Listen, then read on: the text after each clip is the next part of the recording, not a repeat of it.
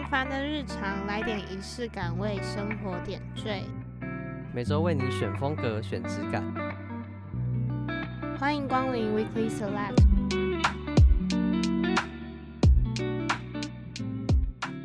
欢迎收听这集的 Weekly Select，我是 Jenny，我是小麦。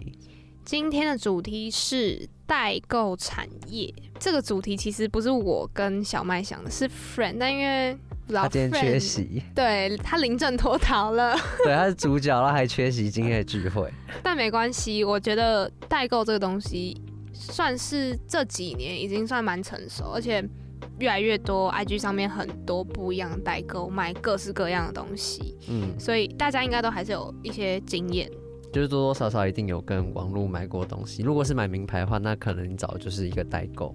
对，那我比较想知道，就是你第一次找代购的经验，你还记得吗？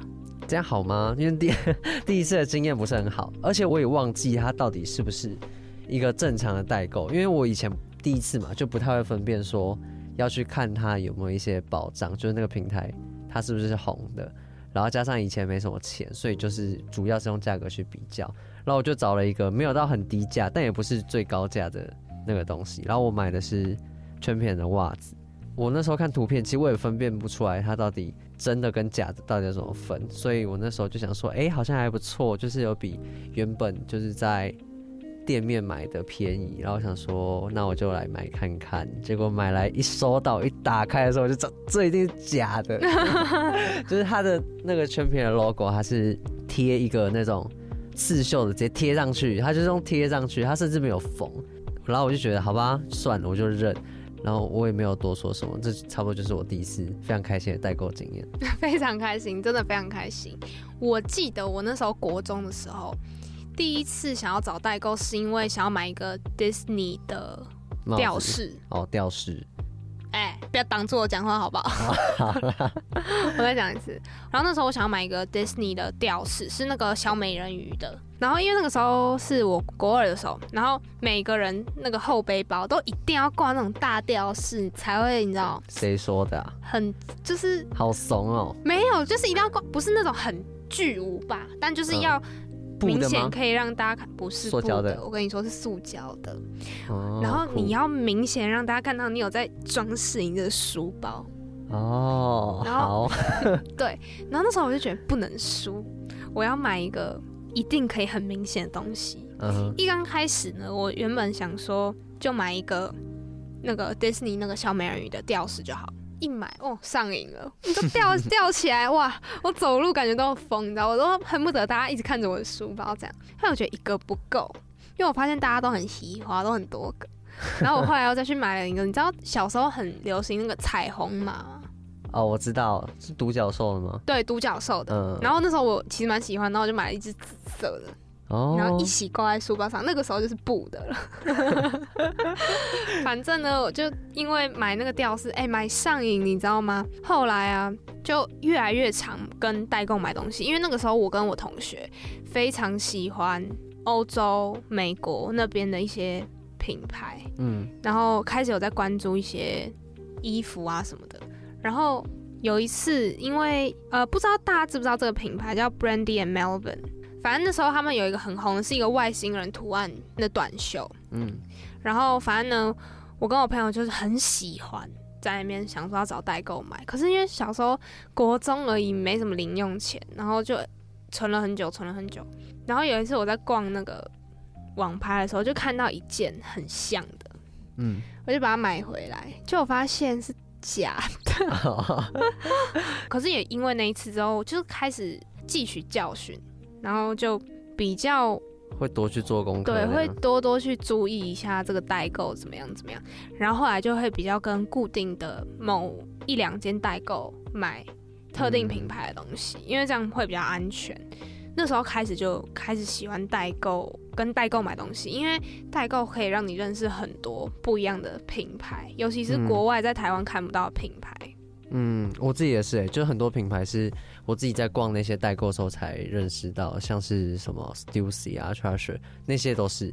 然后，而且在国中的时候，你就觉得自己身上有一些 Stussy 就是超屌。对。而且那时候还最流行什么，你知道吗？是三四的吗？不是不是，我要讲另外，就是他们那时候很流行上面穿个 Stussy，然后下面穿那个艾迪达三线裤，然后那时候我想说三线裤是怎样？因为我 我刚好我们诶、欸、国小的时候，那裤子旁边就是有线的那种运动裤，我对那个就还好。但我想说旁边有一条好帅，就你知道我那时候买什么吗？卡帕的吗？对，我，我到现在还有在穿，因为我觉得那裤真的是神裤、啊，而且它可以选颜色，你知道吗？就是我我那件是最基本款，就。是它是深蓝色的底，然后红色的边，然后它旁边就是有很多，就是一整条卡帕 logo，然后就好帅。那时候它还有出红色的，但是我觉得那有点太花，就是太招摇，所以我就买那件。哎、那件真的是我超级喜欢。然后我也因为那样，就是跟那个卖家买了以后，我才就是变成他的老顾客，因为。那算是我以前还在代购这条路上摸摸找找的时候，然后他让我觉得哦，是一个安心的地方，因为以前在找代购的时候，一定都会遇到很多假货。我们之前买很多东西都买到假的，反正就是就是因为这样，然后我就信任这个卖家，然后就变成他的忠实顾客。嗯，其实真的小的时候有一阵子真的代购非常盛行，然后盛行到后面，其实有一阵子蛮多假货猖獗，就很多。都是明目张胆在买什么俗称的水货，嗯，公司货还是什么，反正很多其实就不是正版，然后他们就是会讲说，哦，可能有点小瑕疵还是什么被淘汰啊，反正就是讲一堆骗人的理由，然后就说，哦，这还是正版的什么，就是那个时候开始，我就渐渐比较没有在关注代购了。就会有一阵子，有一阵子，嗯，但后来就这几年疫情的时候，因为没办法出国，然后常常买东西都在网络上面买，嗯，然后还是会开始默默关注一些代购。然后我想跟大家分享的是，其实我以前在呃国中的时候有认识一个同学，呃，不知道大家记不记得 Vans 以前有流行过一阵子。嗯，有很神奇哦。我国中认识的那个朋友，他在 Vans 在流行之前，那时候我们大家在国外，然后他就一直吵说他要买 Vans，嗯，一直吵，一直吵，一直吵，很烦。他就一直讲，然后一直说他找，然后哦，终于被他买到了。回台湾之后，过没几年，也不是没几年，应该是过没几个月，嗯，就开始默默开始 Vans 的那个。品牌声量在台湾就越来越高，越来越高。Uh, 然后过了一年多，开始哇，Vans 整个哦，每个人都人人脚一双。就是那个什么三六，什么算了随便，反正就是黑色、白色。哦，对，白色，然后红边，要么就是黑底白边这样。对，然后后来还有一阵子是白底，然后可能红边、绿边啊，不管，反正 Vans 红了好久好久好久。嗯，到现在其实也算是还是蛮多人在穿的。对啊，它就是一个很经典的东西。对，然后那时候我才默默想到我这个朋友，想说哇，这个人眼光怎么那么犀利这样子。结果后来，嗯、呃，因为就比较没有再联络，但是最近看到他就发现，哎，他在做代购。嗯。然后代购的东西都是一些蛮潮流的东西，然后也是很特别，然后他也做的非常非常成功。然后我就觉得，哎，这个东西是不是就是代购也会有一个自己的眼光，你知道吗？嗯，好像是哎、我身边有一些朋友，反正他们哎、不是一些朋友啦，就是就那一个。反正他就是一开始也是自己会出国，然后他就偶尔会帮朋友带东西回来，他方便嘛。然后后来是因为他自己就是想说这些东西好像会卖，他就自己去挑，而且他也那时候也是买 Vans。反正他就到国外的时候，他就看到。很便宜，真的超便宜，就直接把它全部都扫下来，然后就自己回台湾卖，而且卖得不错。结果他后面就如法炮制，虽然我不知道他现在有没有在继续，因为已经没有联络。反正他当时就是干这一行，干得风生水起的。反正就在我们那个年纪，好像国中还高中，他就可以这样搞，我们就觉得哇塞，他的零用钱就已经是我们的好几倍，我就觉得超厉害。嗯，而且就我不知道哎、欸，就是到现在啊，我我发现我很多。呃，我认识的东西，我真的很常会看到，哎、欸，最近代购带什么，然后开始这个东西变超级红，嗯，然后开始每个人好像都要来一个，你知道吗？哦，对对对对，就像现在最火红不就那个洞洞鞋吗？嗯，就那个塑胶的那个，的嗯，对对对，反正就是因为我觉得这这就是代购带起来的，就是一定会先有什么韩星，就是某个很知名的韩星，他们先穿。哦，我觉得韩国很明显会有这种。对对对，然后代购就会开始狂发那些韩星的照片，然后就直接带第一批回来，就开始台湾每个人就觉得哇塞，这东西看起来很厉害，而且每个人都爱穿，而且像洞洞鞋，它有有那个特色，就是它可以在上面装一些装饰，所以每个人就直接掉入这个漩涡里。那讲到除了是代购影响我们之外，你自己觉得？你会不会就是被这些潮流影响，还是你觉得你自己还是会保有自己一个审美？我以前会，我以前会因为就是想要跟他们一样，就是会觉得说那些我比较喜欢的，可能像是 Justin Bieber，就是他很常穿那个那个笑脸的，对笑脸的。那时候我就超级想买，我会觉得哇塞，他这样穿好帅。然后加上以前很流行那种。破裤，虽然我是看国外的，但我那时候就会被他们影响。我觉得那时候或多或少都会因为代购那时候流行卖什么，我自己就穿衣风格就会变那样。但是到现在，我就会觉得说，好像那些东西就不一定是适合我的，因为有时候自己穿上去就觉得没有那么合适。但是我觉得大家或多或少一定都会经历过那种在找寻自己穿搭的阶段。那时候我觉得，如果你去买代购，然后去尝试看看，我觉得也没什么不行。我自己的话，我觉得我国中的时候反而没有。国中的时候，因为我觉得是也是受代购的影响，然后我刚好关注到的代购比较是那种会挑自己喜欢品牌，然后有自己风格的代购。嗯。所以我跟着他的时候，反而是我觉得我在呃同侪之间，我觉得我自己穿的东西比较不会跟别人那么像，然后也不会那么追随。潮流，可是，一直到了大概高中的时候，然后就开始会想要买一些，就是大家都喜欢，然后那个时候比较正红的品牌，嗯、就是也一样，也又经过了，就是想要追随潮流的那个时间点，尤其是那个时候，Cheshire 哦，嗯，那个滑板品牌，那个时候，火焰梯，对，火焰梯哦。火焰梯我我有哎、欸，但现在变睡衣了。我，有，然后而且你知道我的火是蓝色的，哇塞，那你很不一样、欸。可是我觉得我那个时候也是有品牌迷失，我只是想要在这个品牌里面找到一个跟别人有一点不一样的东西而已。哦，对对对对，我也会有这样想法。那卡法库就这样。对，但我觉得我并没有说真的真心去认识这个牌子，或者是我是真心喜欢这个牌子，喜欢它的设计。嗯，那时候只是想要因为想要不一样而不一样而已。嗯嗯。然后一直到我觉得应该就是到 Cheshire 的时候就停了，因为就是那件火焰 T，我越看越到后面，我就越觉得越拔辣。不是，我就觉得这根本就不适合我。你有办法想象我穿一个火在身上吗？其实也还好，很奇，我自己会觉得很奇怪，就就很不我。哦，你气质变了就是了。对，然后后来。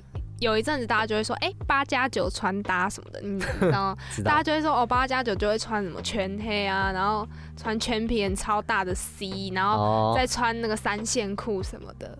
然后开始大家可能就会对这些品牌有一个反感。嗯。但讲真的，我后来仔细思考，你说全片好吗？我我很喜欢全片，我觉得它有些东西穿起来超级舒服。虽然说它就很素，但。它真的超级好穿，我小时候超级喜欢，是因为它超级舒服，而且但我小时候就不喜欢大 logo 的东西，哦、我觉得很就很丑，很燥，对对对，看得很燥这样。但反正我觉得我那段时期感觉是比较像想要保有自己风格，但又想追随潮流的心态。嗯。然后一直到大概高中毕业之后，大学就渐渐渐渐。开始找到自己喜欢的穿搭，我觉得很大一部分是因为，呃，高中的时候我是热舞社，然后热舞社老师他们的穿着就是会，你知道，有点酷酷帅帅，然后呃又不是那种很公主，然后我就开始很喜欢那样子的风格什么的，觉得哎、欸、他们这样穿衣服也很好看呐、啊，然后又会觉得他们穿这些衣服在他们身上是有一种人跟衣服在一起的感觉，而不是你穿。某一个品牌而已，痛调有对，对，那个痛调是对的。嗯，那我开始就觉得哇，好酷哦！就是为什么有人可以把衣服穿得这么，你知道，自在这样，嗯，好像这件就是写着我的名字的那种感觉。所以大学之后就比较少花钱在跟随潮流上面，比较多还是买真的自己喜欢的设计。但那时候还是会买代购吗？哦，真的越来越少哎、欸。现在越来越少了。现在越来越少，嗯，但哦，得跟大家分享，那呃，因为打工关系，然后反正就啊存了一点钱，然后那时候就觉得哦，想要买一个贵一点的包包，嗯，就是然后我我就又不想要买那种精品什么大家都知道的品牌，我想要找一个我自己真的喜欢又实用，然后又有设计感的品牌，嗯，这样。然后反正那时候我就一直看哦，我那时候就一直灌输自己不要有那种品牌迷思，找到自己喜欢的比较重要这样的那个观念。然后我还会去找就是 Pinterest 上面的模特儿啊，都背什么包包，然后看有没有自己喜欢的风格。嗯，然后一直找一直找，我真的找了好久好久好久，最后真的终于就买到一个自己蛮喜欢的包包。然后反正那时候我也是找代购买。我就发现，哎、真的买贵一点的东西的时候，你真的就会很认真做功课，因为你那个钱花下去就回不来，就是真的会很认真做功课这样。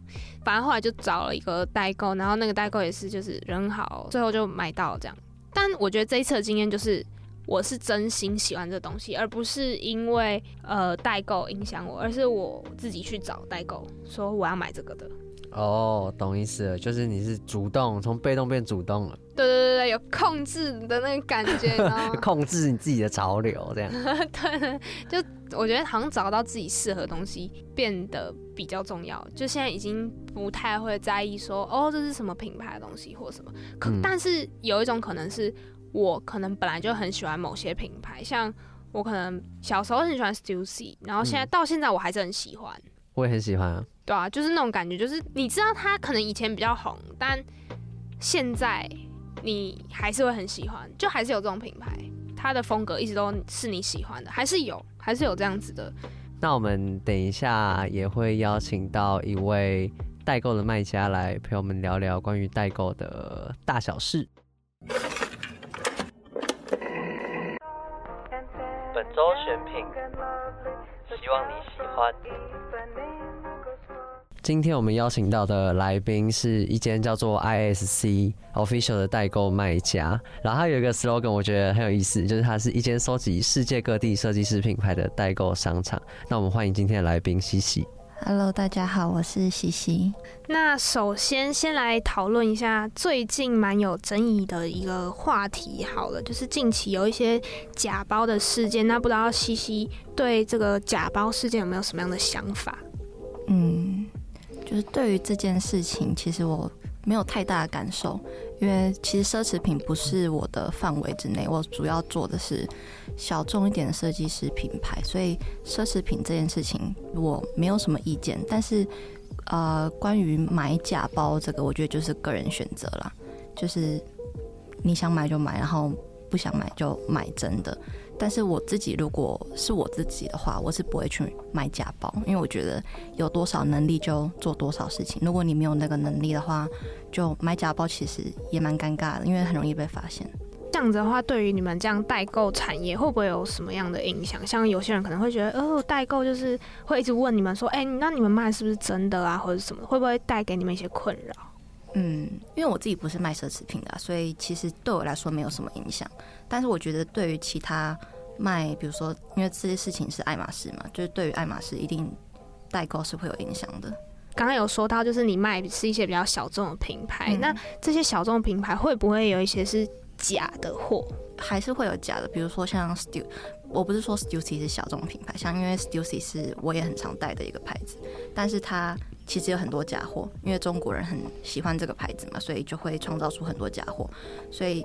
光是 Stussy 的假货，其实对我来说就蛮有影响的，因为可能会不小心收到假货，那这个就自己处理掉，因为他们实在是，他们不会说就是卖假货就把那个价格定得很低，他们会把那个价格定得跟真的东西差不多，所以很容易，如果可能东西没有买够，跟同行调货的话，可能同行收到假的，那他们可能就会卖到我假的，所以后来我就是不会跟别人收货，就是打都自己去买。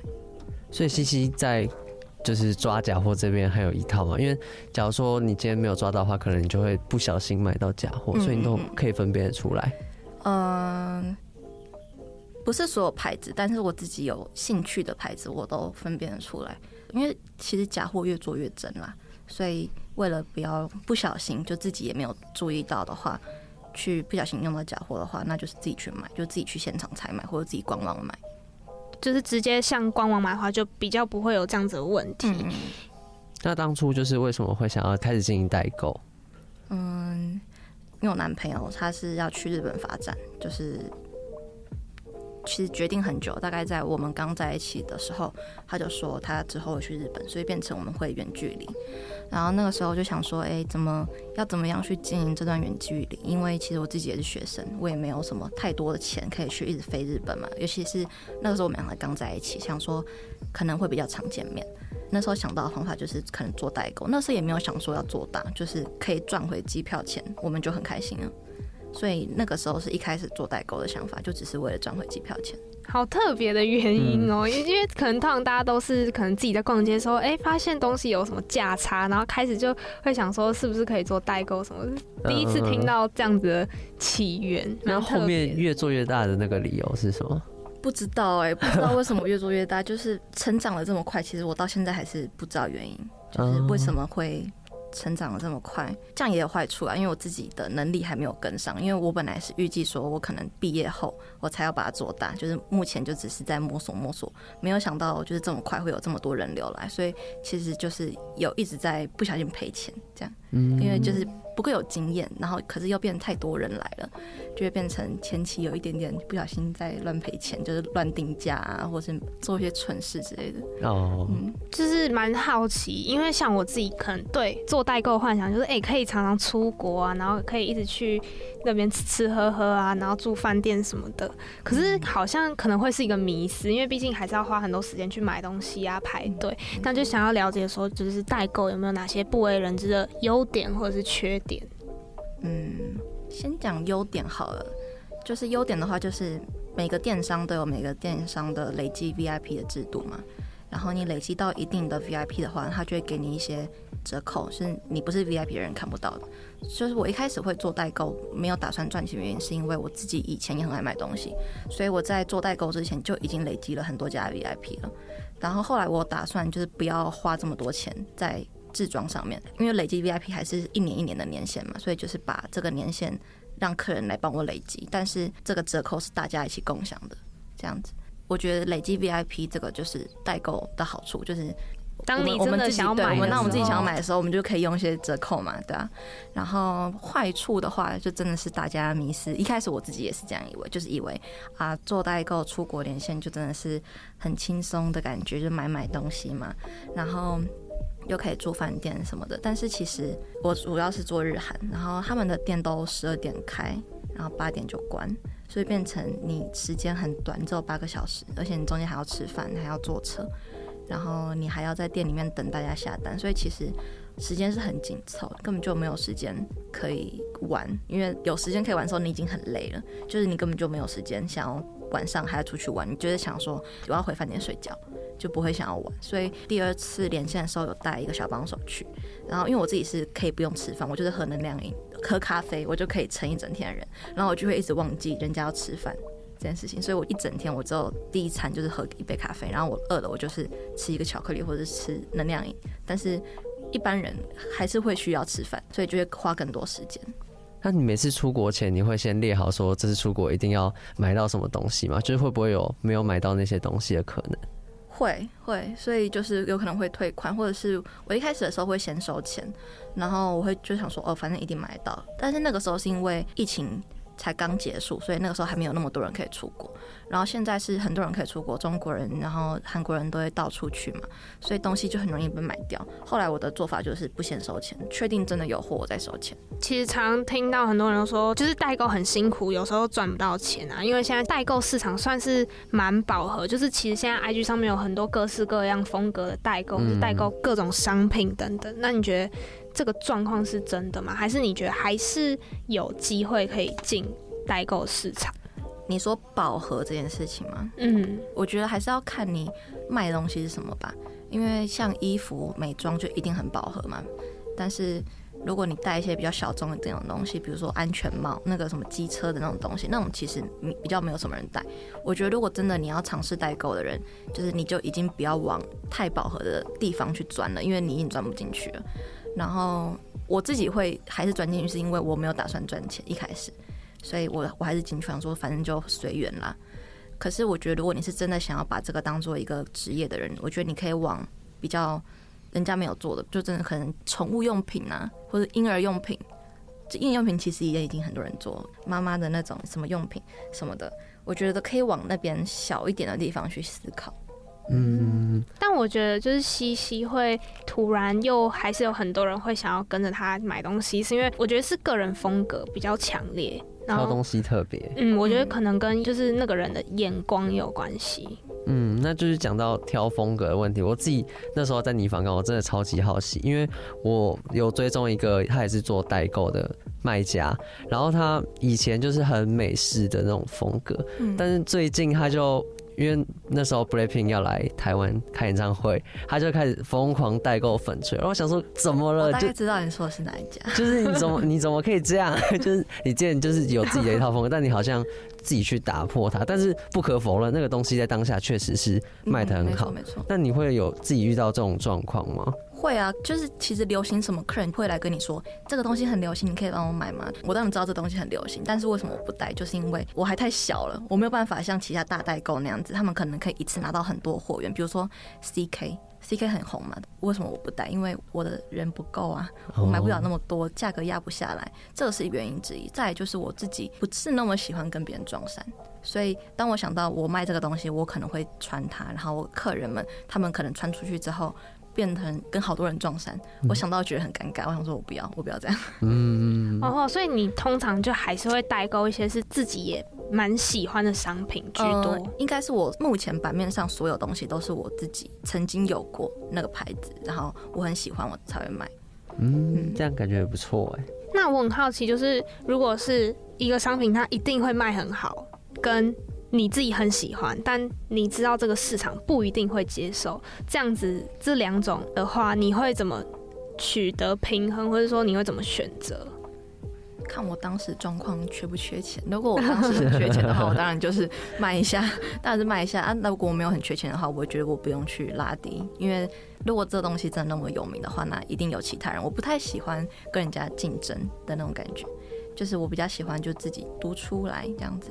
我不是很喜欢跟人家压低价格啊，因为压低价格其实也是损害整个市场了。然后我觉得没有必要去做这件事情，对我来说。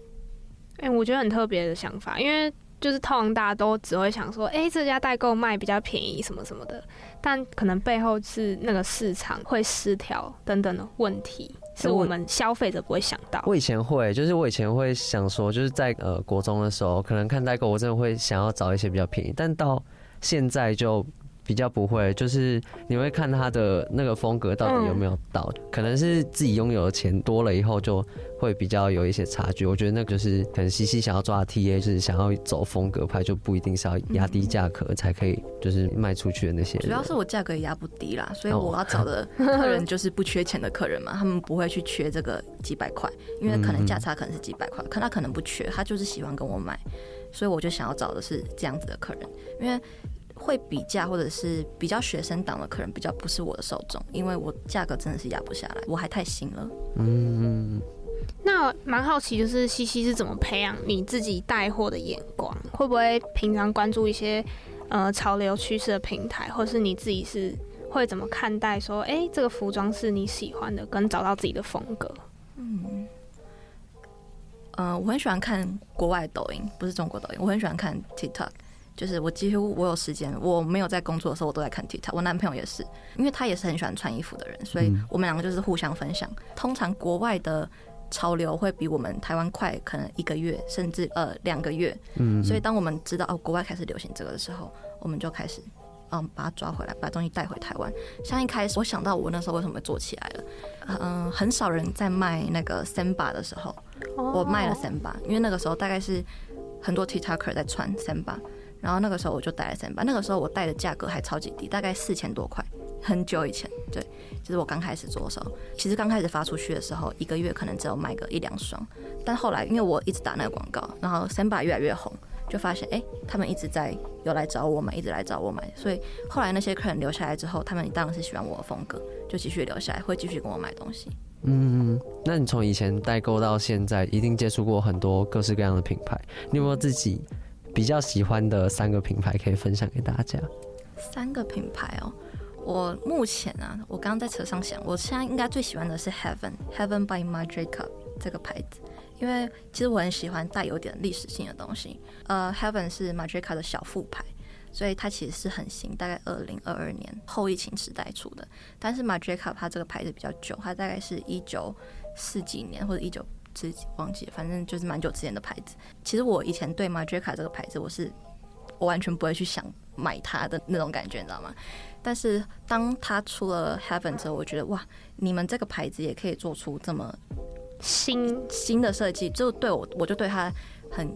改观就是哇，你们真的做的太好，因为你们的设计就是跟你们以前完全不一样。然后他们也很愿意尝试新的素材啊、新的风格啊，或是新的主题啊，这个都是我自己特别喜欢的。因为我不太喜欢一个牌子都是只着重于，比如说他做工装，他就永远做工装。我觉得你可以跳脱嘛，就是你工装可不可以叠加一些什么？这个是我会喜欢的。再的话是 Stussy，Stussy 的话算是我很小很小吗？哦，小时候有流行过，小时候曾经流行过 Stussy 吧，就是我们这边左胸一个小 logo，然后后面一个大 logo。对，然后那个时候真的很喜欢 Stussy，然后后来不知道为什么他就落寞了。对，有一阵子就突然有下去了，就变成睡衣了。对，就变成很多衣我衣柜里面的的睡衣都是 Stussy 的。那时候觉得啊，其实穿出去有点丢脸，因为有点有点拔辣款，因为没有因为没有人在就是。大家有的款式都一样，就是那个世界巡回 T 嘛。对对对。然后后来就想说算了，不想穿了。然后不知道为什么，大概前几年吧，他又开始设计又做得很好。他不只是巡回 T 了，他就是有自己的设计，还有自己的时装。然后后来我也买了很多他们的时装，就是不只是素体的部分，就是也买了很多他们自己设计的东西。我觉得我很喜欢这种有在进步的牌子，就是有。曾经可能落寞过，但是他们又重新起来的这种牌子，我是特别喜欢的。嗯，再一个的话，其实我很喜欢 Supreme 这个牌子，但是它现在有点落寞，我知道，但是我也不知道为什么。在想，可能是中国人不太喜欢这个牌子了。为什么？感觉是因为以前有一阵子很长有盗版的，然后大家就开始害怕。对，哦，说 Super Me 这样。对对对，它就变得比较落寞一点。但是到现在，我还是很喜欢这个牌子。我希望他可以东山再起啊！我不知道他要怎么做到。有有有发现帽子跟包包都是的，但是这也是好处，就是没有没有人吵架了，就是真的喜欢的人，你就可以用原价购买了。因为以前当他很红的时候，大家要必须花很多的价格，就是很多溢价才能去买到嘛。但是现在就是真的喜欢的人，你就可以买到原价了。哦，但我有发现，就是喜欢 Supreme 的人会一直喜欢 Supreme，我不知道为什么。可是我身边很多人都是这样。然后像他们的联名啊什么的，就是我身边喜欢的朋友就会一直去关注。嗯，然后我不知道为什么，可是 Supreme 的客群就是很稳固。对啊，我觉得就是真的很稳固，就是他们就真的是很经典、很 OG，然后你会一想要一直关注他们，就是就算他们的设计有时候可能时好时坏了。哦，对，就是我觉得是他们的设计时好时坏，所以导致。会有点流失掉。那你会买他们的周边吗？就是有一些很无厘头的周边。不会，我是不买周边的人，就是我连娃娃、公仔什么都不买的那种。哦，所以还是走实用派。对对，我是实用派的。嗯，就是想要知道有没有因为你经营代购期间会认识很多各式各样不同的牌子啊、设计，然后会影响到自己的审美吗？我觉得我的审美。有被影响，但是绝对是不多，因为我觉得我是靠我自己的目，我是靠我自己的审美去找牌子，我不是认识一个新牌子然后才开始代购它，因为我只有自己一个人嘛，我不可能每天都上新，或者每天都去研究新的牌子，所以我会上新的牌子，通常都是我自己已经很喜欢了，我已经够了解它了，我才会把它上出来。嗯，但是一定是会在连线的时候去遇到一些新的牌子，然后可是我不会那么快的去把它上出来，我会。慢慢的看一下它的品牌的稳定度，因为如果怕不稳定的话，货没有办法出给我，或者它品质不好，那都会影响到我，所以我会可能再关注一阵子。那我很好奇，就是会不会去看品牌背后可能它一些故事，或者是它以前发生过的事情等等？我会，我会。你们知道巴黎世家之前前一阵子呃的事情吗？就是他们。请了很年幼的小孩子去拍他们比较一点的照片嘛，所以他们其实有在国外被抵制。但其实后来我自己用我自己的想法去了解，我觉得那其实还好。但是其实很多代购会因为这件事情，所以不去代购巴黎世家了。但是我还是觉得这件事情没有那么夸张，就是看你用什么眼光去看待他们这一组宣传照。但是我自己觉得他们应该是没有这个想法。但是我知道国外很多人还烧巴黎世家的鞋子。就是烧掉他们的衣服，但是我还是会去关注一些他们，比如说他们有发生过不好的事情。我觉得歧视那种种族歧视啊，那种可能对我来说影响比较大，我我就不太会去这种牌子带这种牌子了。哎、嗯，种族歧视好像在国外就是一个超级严重的事情。对啊，对啊，对啊，我觉得这个也会影响到了。嗯，那你自己曾经有说过自己的穿搭风格深受就是你们家庭的影响，那你们家人是怎么看待穿搭这种想法的？嗯，我妈其实是服装设计的人，她是以前是华冈一小，所以她会做什么戏服啊什么的。然后，所以从我很小的时候，我几乎很多大概可能五分之四的衣服都是我妈自己做的。啊，好好，亲手根本不愁穿什么。对。对，所以就是我看到我喜欢什么，我就说我想要这个。我连铅笔盒、袋子什么的都是她自己做的，所以她还会带我去选布，就是从选布那一刻，就是我都是我自己选的，所以我一直都很喜欢这种。只有自己有的这种感觉，就是很特别的感觉，有一种独特性。对对对对对，所以我觉得这是我妈影响我最深的。而且我们家除了我爸，其实没有人会管我的穿搭。我爸只是以担心女儿的角度，他其实也不会过度干涉。对，只要我不要穿的太裸露或者是怎么样，他其实都还好。嗯。那很好奇，就是像你自己在帮别人代购一些商品的时候，如果是我啦，如果我做代购的话，我觉得我很常会就是帮别人买东西，买一买自己也想要留一份，会发生这种情况。我很我很常很想要这样，但是我就想说，会不会真的不实用？因为我还是实用派的啦。就是如果这个东西我当下看喜欢，然后我会觉得，好吧，如果我过了几天后我还是很喜欢的话，我就再回来买就好。但是我不会。一头热的下去买，除非这个东西它超级限量，我必须当下决定，那我就会买了。Oh. 我必须当下决定的东西，我就会买了。所以你还是会在这么多喜欢的商品里面选一些你自己觉得你一定会用到或是穿到的东西，对对对，比较多。嗯。那有一个问题，就是假设性的问题，想要问西西。我之前看过一个抖音，因为我也是很爱看 很爱看 TikTok 的人，但我看的那个是他是台湾人，他是卖二手车，嗯，然后他的客人就是他负担不了 B N W，但是他很想买，然后他就是劝退他。假如说你遇到一个客人，他很想要买就是很贵的东西，就是超出他负荷，就你只刚好知道他经济可能没有到那个地方，那你会？跟他说什么？我很常在叫客人不要买东西啊，我就会说这个你已经有了，你不要买。他可能他们想包色，一个包包他们想包三个颜色，我就会说这个包包你已经有了，不要再买了。哦，你会直接劝退？对，我会直接劝退他，因为我知道，比如说他他喜欢 Heaven 的包包，Heaven 包包出了好几个颜色，他不可能买得完。我就会说，不然你把这个钱留给西太后，因为他可能也喜欢西太后，我知道他喜欢西太后。我就会说，不然你把这个钱留给西太后，你就不要再多买。其实我不太会去了解到客人的经济状况，因为他们也不会告诉我。但是如果他们过度消费的话，我会问说，你还要买吗？你确定你还要买？就是我会跟他们有点像朋友，就是你要不要再想一下这个东西？你有感觉你有类似的？嗯，怕他们也是脑子热。嗯嗯嗯。那有遇过比较不开心或不愉快的交易经验吗？我觉得我到目前我遇到的客人都算真的很好，都真的对我很好。可能是我看起来太凶，感觉会骂人，所以他们都对我其实还算有礼貌。只有的是那种会一直传讯息。就是我可能会说讯息不要重复传嘛，因为重复传你就会跌倒嘛，你就会反而会变到最上面。我觉得最晚回，因为如果你本来还在这边的话，我是照顺序回，你又再传了一次讯息，你又跑到最上面，你又要再等，所以我会告诉他们说，就是你们不要重复传。但是有些人他就会觉得我重复传，我重复传，你就会一直注意到我，但是我只会觉得很烦，因为我有我的规则在，我就是照顺序回。所以如果你一直传的话，我只会觉得你很烦，我也不会更快回你。哦。所以都没有遇到那种很龟毛的客人嘛，就可能一直问东问西之类的。我觉得我还算有耐心，我觉得我的客人都还蛮算买贵的东西，他们会比较纠结，问比较多问题。嗯、但是比较便宜的东西，他们就会直接下单。但是贵的东西，我觉得我能理解他们为什么会担心嘛，嗯、所以我当然就是能给多少，只要不是找茬的，哦，只要不是故意想要挑你毛病的，我都会好好回。但是我目前没有遇到那种故意挑毛病的人。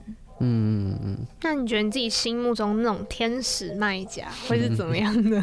天使买家，天使买家，买家，就是当然就是不要废话，直接 卡直接刷。有真的有这种客人，他就会说你的账户一样吼，我直接给你了，就他也不问，他也不问尺寸，他也不问价格，他就说我要这个，你账户一样吧，账户一样，来钱给你这样。哇，是真的是有这种人，或者是他可能有传了好多个东西。他就说我你要帮我报价，帮我报价。我想说问这么多，他可能问了五六样商品，问这么多，可能只会买一两样吧。反正我还是报给他了。他觉得说哦，那除了这个，全部都要。哇塞，哇，那这样是最好，对，这样是最好。还有超能力啊！我觉得有时候那个是一个信任感，就是获得更多的可能是他相信你，他相信你挑的货跟眼光，然后他很信任你卖的东西一定是真的。这样。嗯，我记得以前小的时候，在代购还没有那么盛行的时候，因为像我自己小时候。也会买那种代购啊什么什么的，会追踪一大堆。可是其实最后真的会买就是那几间，嗯，然后因为你就是已经跟这个人有一个一定的信任感跟熟悉度，可能他出货的时间，然后或是这个人卖家给你的信任感，我觉得那都是已经建立好的，嗯，就很难去改变。而且就是这个人的眼光也是你信任的，嗯，我觉得其实代购真的是一个蛮神奇的产业。就是在我们最小最小的时候，其实好像也没有这么多这么多像这样子的。代购是在疫情开始之后变得很非常多，对，因为疫情大家不能出国嘛，嗯，所以那个时候就变成很多代购，而且真的是代购奇奇怪怪的东西都有，对啊，什么公仔什么都有。哎，那西西自己在出国代购的时候有遇过什么有趣的事情吗？或是很困难的事情？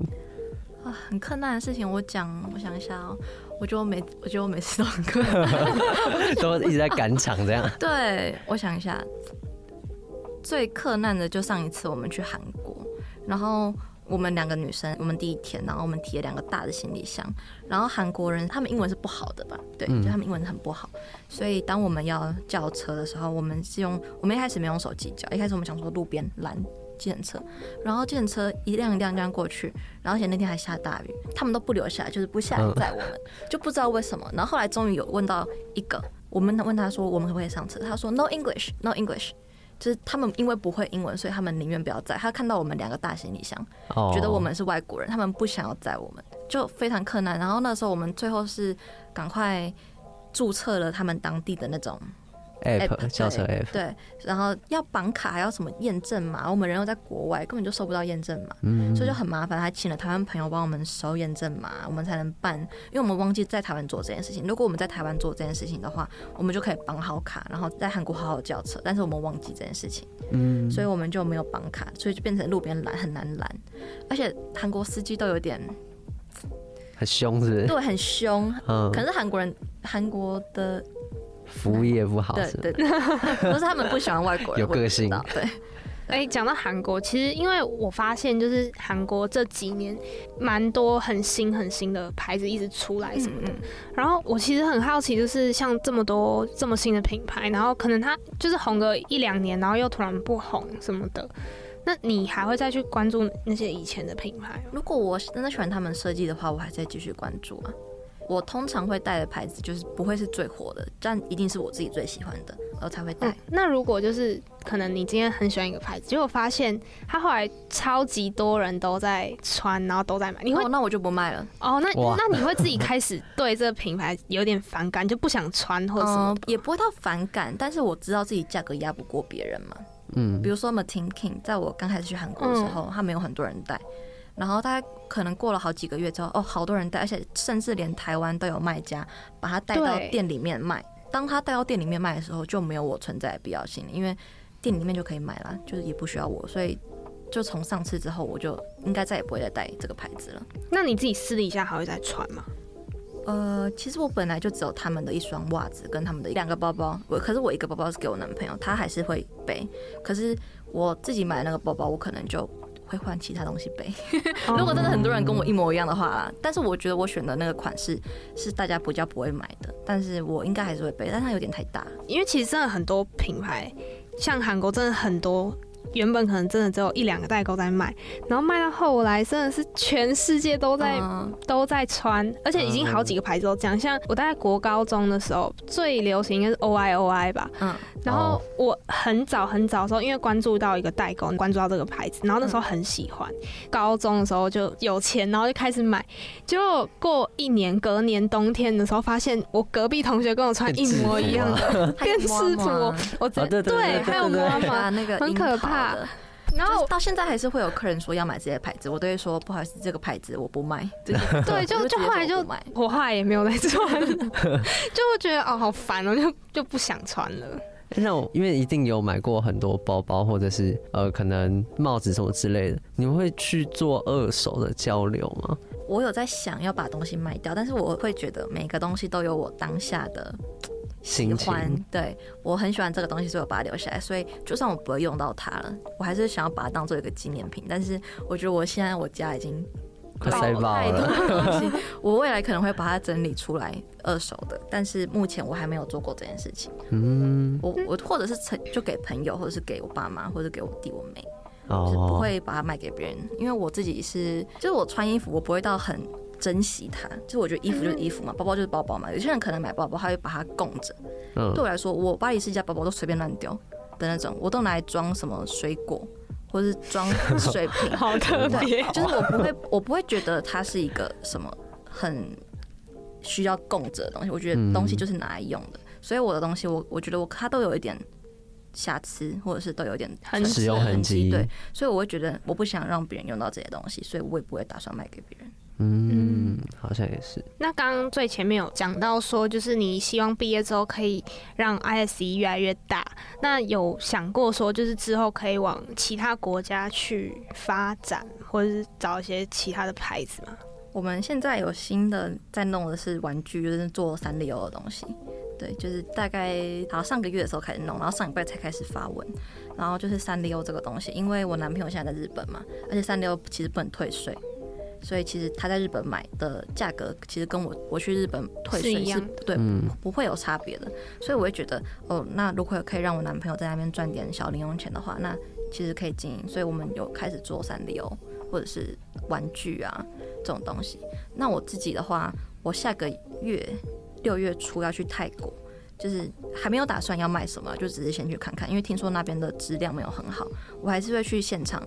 摸一下，我如果我摸到我觉得不好的话，我可能就是整个行程变成就只是去玩。但是如果我觉得不错的话，我还是会买东西。是去那种店面吗？还是是类似那种批发的？嗯，不是，不是批发，就是一样一样是品牌，哦，一样 OK，对，一样是有品牌。只是因为听说泰国的，因为我自己也没有摸过，但是我听其他代购说，他们的牌子摸起来不是那么的有质感。我觉得如果卖出一个没有质感的东西的话，我会。很对不起我客人，那我也干脆我不要卖，嗯、就当我去玩。那最后最后用三个字形容一下你自己的卖场，因为可能有些听众他哎、欸、不认识 ISC 等等的，想说可以让用三个字形容，然后宣传一下自己的卖场。就你觉得你自己的卖场是什么样的感觉？这样。其实这蛮难的，这题蛮难的。我也觉得，就是很像是，很像面试官问你说，你用三个形容词形容自己。而且我是一个 就是什么风格都做的人，或是你可以用一句话，不一定要形容词。好，我想一下，就是带点鬼灵精怪的感觉，但是会让你还是一直想穿它，你不会因为它是一个很特别的东西，你就不会去穿它。我希望我卖出去的东西是，它虽然有特色，但是你会一直想用到它，而且你用到的每一个感觉，每一个时刻都是很开心的。嗯。那大家如果有兴趣的话，也可以去追踪 ISC 代购这样子。然后那时候是我们的小助理推荐给我的，然后我那时候就觉得哎、欸、很酷，因为真的跟很多市面上一些专门卖一些很火红产品的一些代购 粉锤吗？粉锤，我是完全不一样的路线啊！我觉得是完全不一样的路线，可以挖到很多很不一样的品牌跟里面一些很特别的商品。这样好，那我们今天谢谢西西，谢谢，谢谢，谢谢，辛苦了。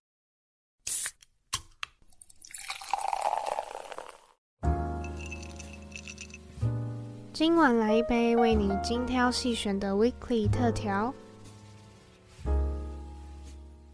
刚听完西西跟我们分享，其实，嗯，我觉得在他口中，他自己在经营自己代购的时候，蛮有自己一套想法，就是跟我想象中那些只是想要赚钱代购的出发点本来就不太一样了。对对，而且他出发点蛮特殊的，不是吗？对啊，就是因为想要常常可以出国什么的，然后机票钱，对，赚个机票钱。但我觉得也因为每个人心态不同，所以才可以有这么多各式各样不同的代购种类。嗯、我没有觉得就是纯赚钱不好，但就反正我觉得有这样子自己独特风格的代购也非常棒。嗯，因为其实我很常看到有一些代购，他们是专卖大品牌的。说真的，大品牌你才可以抓到更多 TA，不是吗？就是你假如说你卖 CK 的东西，你就可以抓到可能一百万个人。但如果你今天卖一个可能相对小众，但你自己很喜欢的话，你可能抓到一万个人。那一定会有它赚钱的差别。但我觉得 CC 就是。我没有说他可能不想赚钱，但他可能就是在这部分他会比较偏向找自己喜欢的，而且他刚刚有说到他卖的东西的品牌都是他有买过的，就是他觉得他自己用过觉得还不错，然后觉得这个品牌也不错，而且他也会去关注他们的一些花边，算花边吗？或是一些新闻？我觉得这就是一个蛮用心的地方。嗯、那好奇问你，如果你今天要做代购的话，你觉得你会想要做？哪样商品啊？你知道我以前就是超级喜欢欧美那边的风格，去卖那种跟滑板要么就冲浪有关的。因为一个是我本来就比较喜欢运动，然后我觉得这些东西是很符合我穿衣服气质的。但如果现在要我去做代购，我可能会想要去做日本的品牌，因为日本的衣服是我最近开始想要尝试。其实有点算是被我朋友推坑啊，因为以前我不喜欢，就是没有不喜欢，就我觉得日本的东西好像有点。太多层了，就是你可能要啊，你不喜欢太多层哦？我喜欢呢，很热呢，就是要么就很重哎，但我现在觉得好像还不错哎，就是有一种很立体的感觉，就是有，我不知道怎么讲，反正就是有点像是英国的那种护卫，他们穿那种盔甲，你会觉得很有威严，很有庄重，大概就是那种感觉，因为他们也是很多层，所以我如果现在要我做代购的话，我可能会偏向日本的品牌。哦，也是服饰类吗？哦，对，服饰。哦，我对其他。还好，婴儿用品还好。哦，我也觉得，就是如果要做代购的话，做自己比较有兴趣的呃内容，会感觉比较没有那么疲累嘛。因为如果你每天你想，就是每天你就要去买那些你根本不喜欢的东西，我我觉得超痛苦的。嗯，而且你会觉得。为什么会有人想要买那个？我觉得会有一直有这个想法产生，你知道吗？嗯，而且你知道带一个另外一档节目的来宾跟我说的，他说如果你要创业的话，绝对不要做自己不喜欢的。他说不然你会很痛苦。就是你要做的东西一定是你可能是你的梦想，或是你喜欢的东西，这样你才有办法去说服你的客人跟你买，而且你自己在做这些事情的时候也会比较热情。嗯，那我自己的话。我不知道，因为我觉得衣服服饰类真的好多好多人在做。对啊，然后但这块饼很大啊。对，因为大家都要穿衣服是吗？但就会觉得说，嗯，之前跟我朋友在聊天的时候，我们就有在聊说，哎、嗯欸，他之后之后要出国啊什么的。他说他很想做代购，然后问我要不要就是在台湾帮他接洽这样。嗯，然后我就说你想要做怎么样？他就说可能就是一些大品牌的保养品等等的。然后我就说，可是现在很多人在做，哎，就是就会觉得说，是不是现在很真的市场就真的非常非常饱和？然后像刚刚西西有说，就是可能要做一些比较不一样的，因为现在大品牌的东西，你如果价钱没有办法压得比别人低的话，其实打不赢啊。对，真的打不赢。现在的门槛变得很高，就是因为人家已经可以带很多很多的货，他一次买那么多，你你又不可能一次买那么多。嗯，就变成说门槛变得比以前高很多。如果要代购，可能还是整个核心思想会跟我这个人有关，但就不限什么东西。奇怪，然后有讲跟没讲一样。没有，就是就是可能是我喜欢的戒指，或者是我喜欢的袜子，或者是我喜欢的哦，就任何东西，只要是你喜欢，你都带。对对对，或者我喜欢的可能很跳动，咖啡豆等等，但太跳了。对对对，就是 说说我，我不是，可是我不知道怎么讲哎、欸。你知道有时候你看 IG 上面某一个人他的团购，或者是某一个卖家他的代购，嗯，你就是会很相信这个人，你知道吗？哦、这超级神奇的，你就会觉得，哦，对，这个人说好的东西应该不会错之类的，真的会很多人都有这个叫跟随的想法。嗯，大概可以理解。那我觉得你很适合做团妈啊！我我不要，好难听哦，可以不要吗？